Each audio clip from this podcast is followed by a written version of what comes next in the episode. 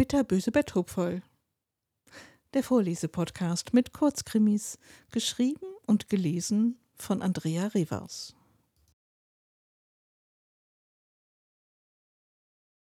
Man soll den Tag nicht vor dem Abend loben. Es war einer von diesen Tagen, von denen man nie so recht wusste, wie sie ausgehen würden. Manche Tage waren ganz klar, mit einem festen Plan, strukturiert, da gab es keine Zweifel, was zu tun war. Solche Tage liebte er. Er stand an solchen Tagen morgens auf, machte sich sein Frühstück, Rührei mit Speck, zwei Tassen Kaffee und ein großes Glas Orangensaft, anschließend noch ein Müsli mit einem Apfel. Das Frühstück der Könige, so hatte seine Mutter es genannt, wenn sie ihm morgens den Apfel in kleine Stücke schnitt. Nach dem Frühstück setzte er sich an seinen Schreibtisch und begann zu schreiben. Er schrieb Briefe. Leserbriefe, Postings in den sozialen Medien, Briefe an Abgeordnete und Vorstände. Seine Mutter hatte das für Zeitverschwendung gehalten, doch er hatte ihre Einwände stets ignoriert. Das Briefeschreiben machte er morgens von 9 bis 12 Uhr, danach gab es eine Mittagspause von exakt 90 Minuten. Diese verbrachte er weitgehend draußen. Er lief einmal um den kleinen See vor seiner Haustür. Das dauerte in der Regel 27 Minuten. Bei Regen manchmal auch nur 24 Minuten, obwohl er sich bemühte, immer im gleichen Tempo und mit der gleichen Schrittweite unterwegs zu sein. Das war eine Frage von Disziplin. Danach aß er eine Kleinigkeit und legte sich für ein Nickerchen in den Sessel. So vermied er, zu fest zu schlafen. Trotzdem stellte er noch den Wecker auf 20 Minuten. Um Punkt 14 Uhr widmete er sich wieder seinem Tagwerk. Er verließ das Haus und begab sich zur nahen Bushaltestelle. Der Bus fuhr pünktlich um 14.11 Uhr in die nahe Kleinstadt. Dort stieg er um in den Zug nach Köln. Hier war sein Arbeitsgebiet. Seine Aufträge bekam er von einer Inkassogesellschaft. Nach 16 Uhr konnte man davon ausgehen, dass seine Klienten zu Hause sein würden. Sein Auftrag war, diesen Klienten Disziplin einzubläuen. Er mochte diesen Job, denn hier konnte er etwas bewirken, zumindest mehr als mit seinen Briefen. Doch heute war ein anderer Tag. Jemand stand vor seiner Tür und klingelte. Es war kurz vor neun Uhr.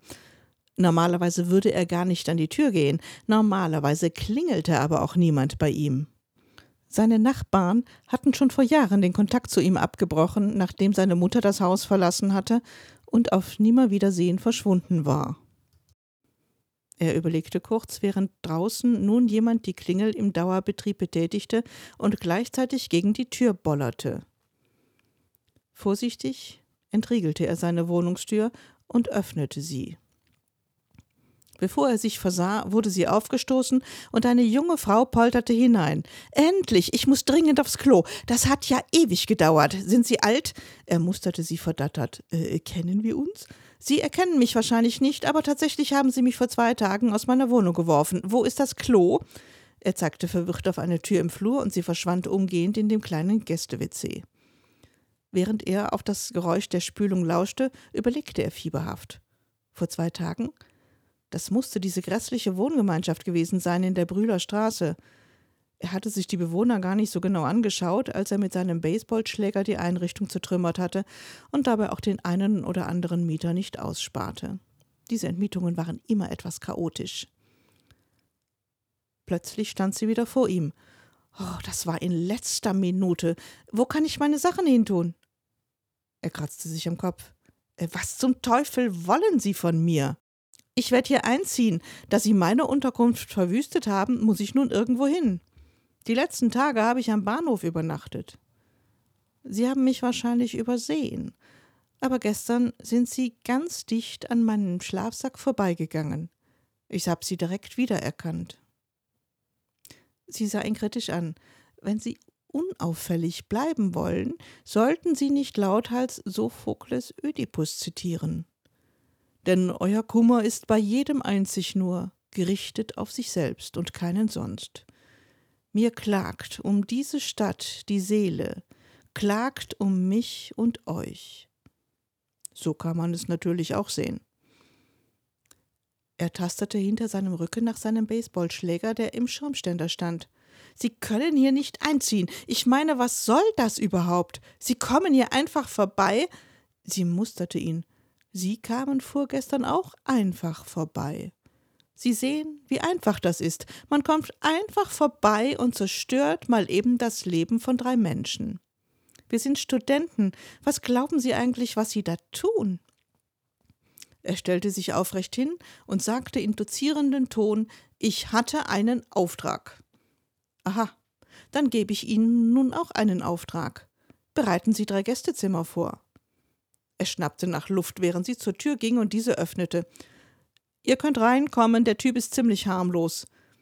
Er griff nach dem Baseballschläger. Jetzt würde er mal für Ordnung sorgen, als sie sich rumdrehte und ihm eine volle Ladung Pfefferspray in die Augen spritzte.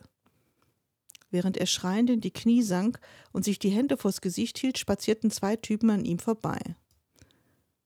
Hm, doch nicht ganz so harmlos, oder?